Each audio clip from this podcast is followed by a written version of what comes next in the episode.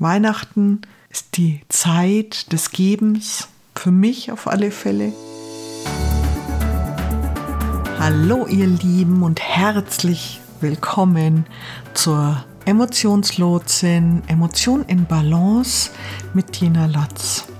Ich bin Tina und heute möchte ich, passend natürlich zur Jahreszeit, mal tief in den Weihnachtszauber eintauchen und mal die Frage in den Raum stellen, flüchten oder bleiben? Die Kunst, Weihnachten mit Humor und Gelassenheit zu meistern. Und vor allem, wie schaffst du es, inmitten des festlichen Chaos gelassen zu bleiben?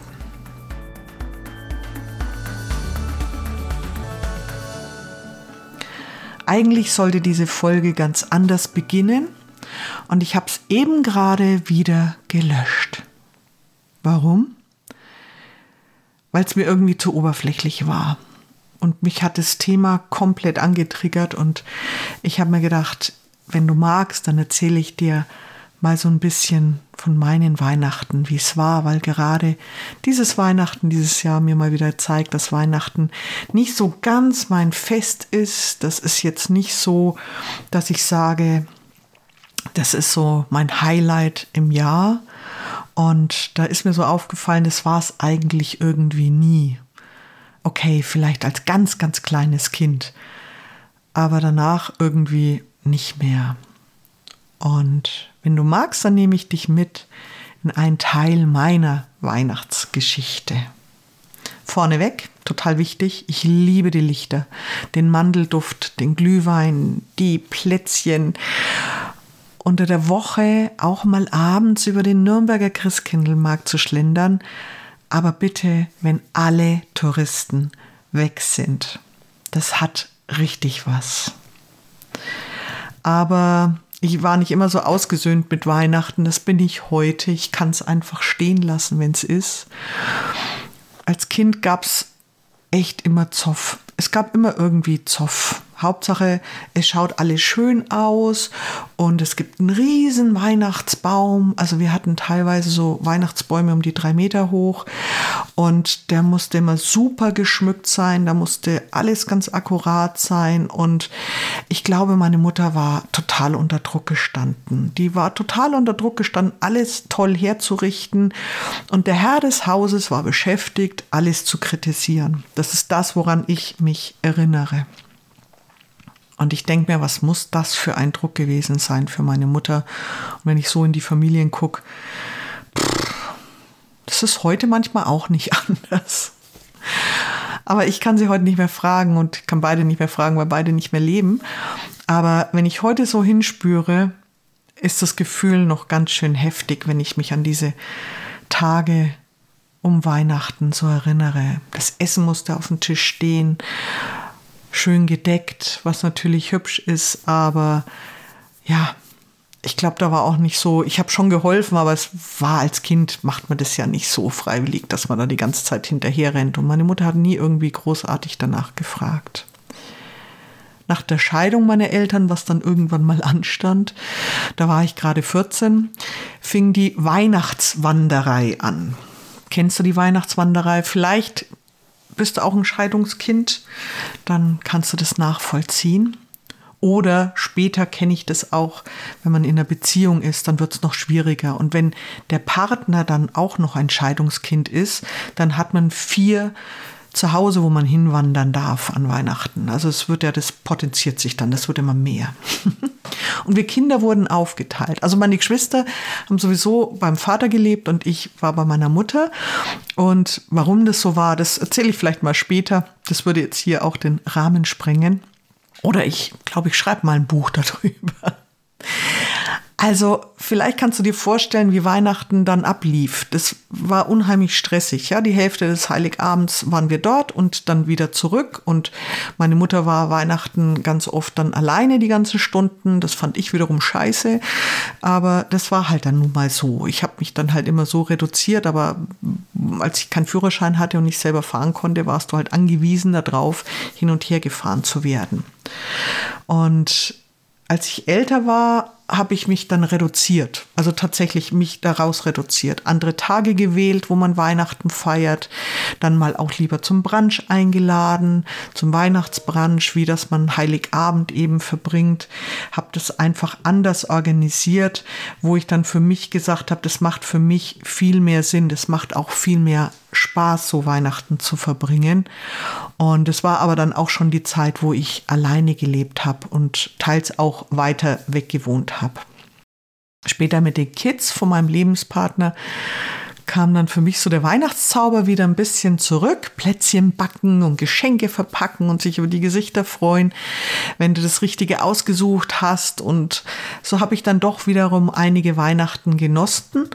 Und wenn ich so zurückdenke, so die lustigsten Weihnachten habe ich mit meinen Freunden gefeiert. Jeder bringt was mit und man lässt so ganz entspannt den Abend ausklingen. Man macht irgendwelche blödsinnigen Gesellschaftsspiele, die richtig Spaß machen.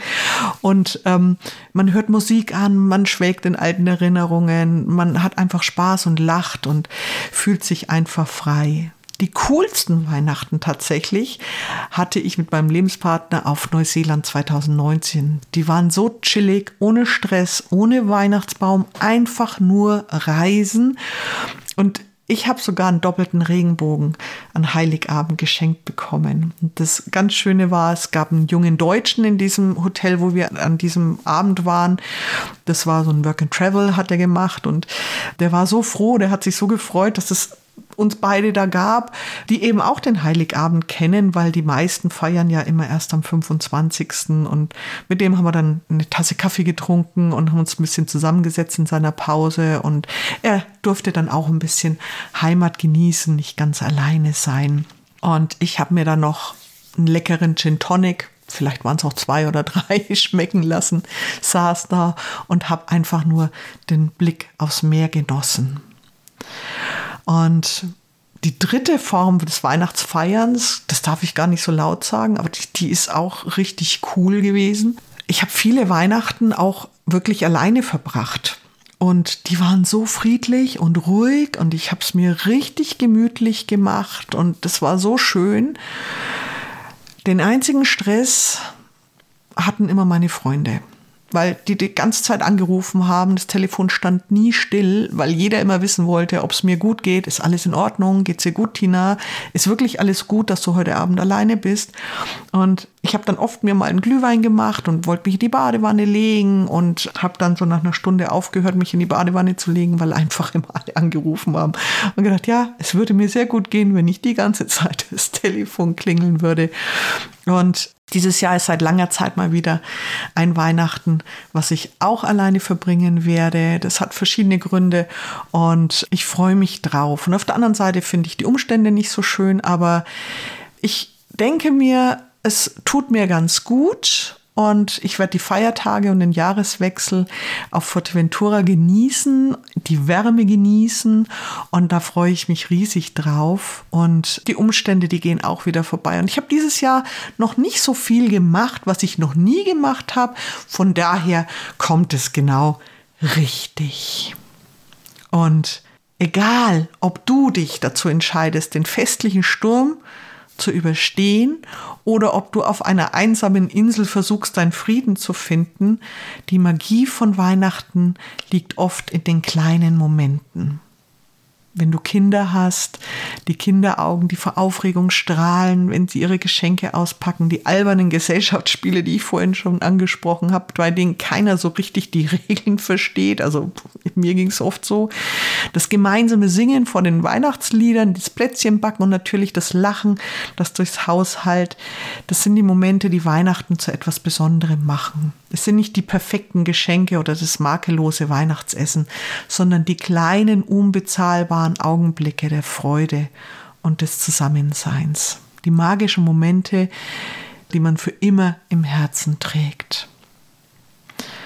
Wenn es also mal wieder drunter und drüber geht, der Weihnachtsbaum umfällt, die Lichterkette ihren eigenen Wild entwickelt, lass uns nicht vergessen zu lachen.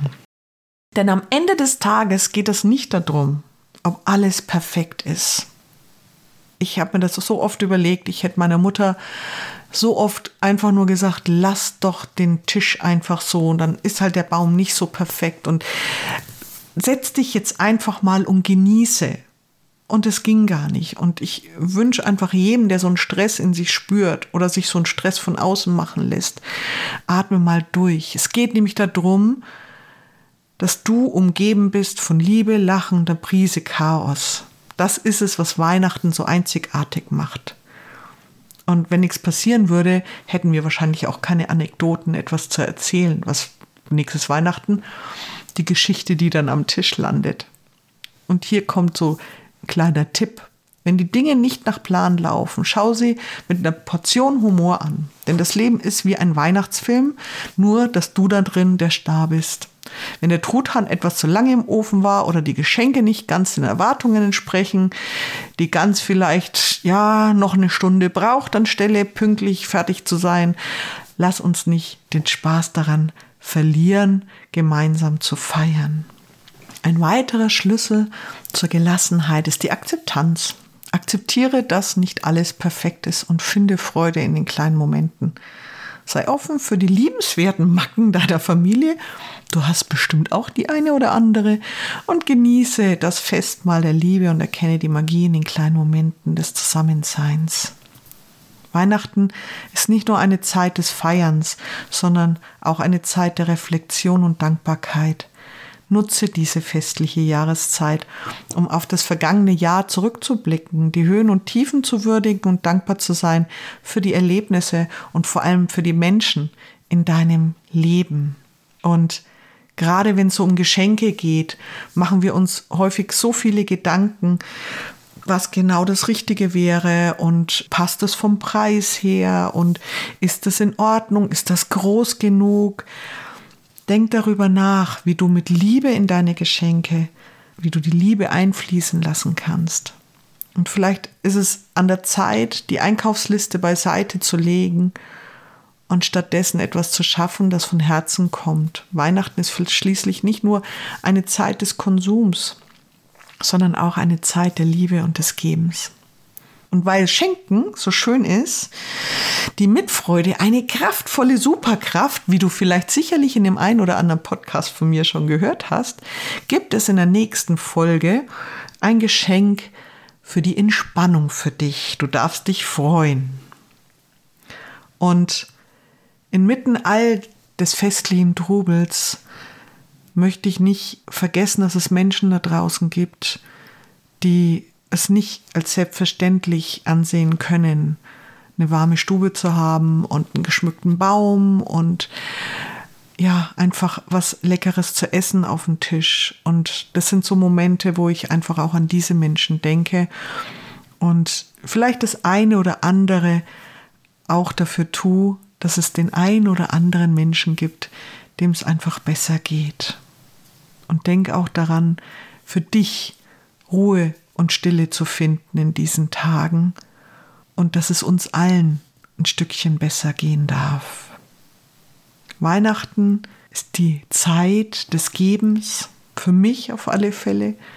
Natürlich bekommt man auch Geschenke, aber es ist mehr die Zeit des Gebens, des Gönnens und ja, der Freude, der Liebe, der Familie, der Freundin, zusammensitzen, Spaß haben, auch mal die Tante Gertrud zu ertragen und ja, auch vielleicht dann am Schluss mal wieder durchzuatmen und zu sagen, ah, ist auch gut, dass sie dann alle wieder weg sind.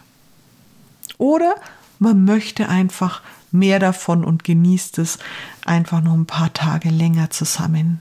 Jeder so, wie er mag. Ich hoffe, dieser ausführliche Blick auf Weihnachten hat dich inspiriert, das Fest in all seinen Facetten zu erleben. Egal, ob du dich jetzt in die familiäre Umarmung stürzt, auf einer einsamen Insel die Stille suchst oder etwas dazwischen wählst. Erinnere dich daran, dass die wahre Magie von Weihnachten in den Beziehungen der Liebe und den kleinen Freuden des Lebens liegt. Und das kann auch nach und vor Weihnachten zelebriert werden. Wir brauchen dazu keine bestimmten Feiertage. So ist zumindest meine Meinung. Ich wünsche dir ein zauberhaftes, entspanntes und vor allem chilliges Weihnachtsfest. Möge es voller Liebe, Lachen und unvergesslicher Momente sein. Und ich freue mich bis zur nächsten Folge. Frohe Weihnachten und bleib einfach so, wie du bist. Und denk daran, in die nächste Folge reinzuschalten. Da gibt es ja noch das Geschenk für dich. Tschüss, schöne Weihnachten, deine Tina.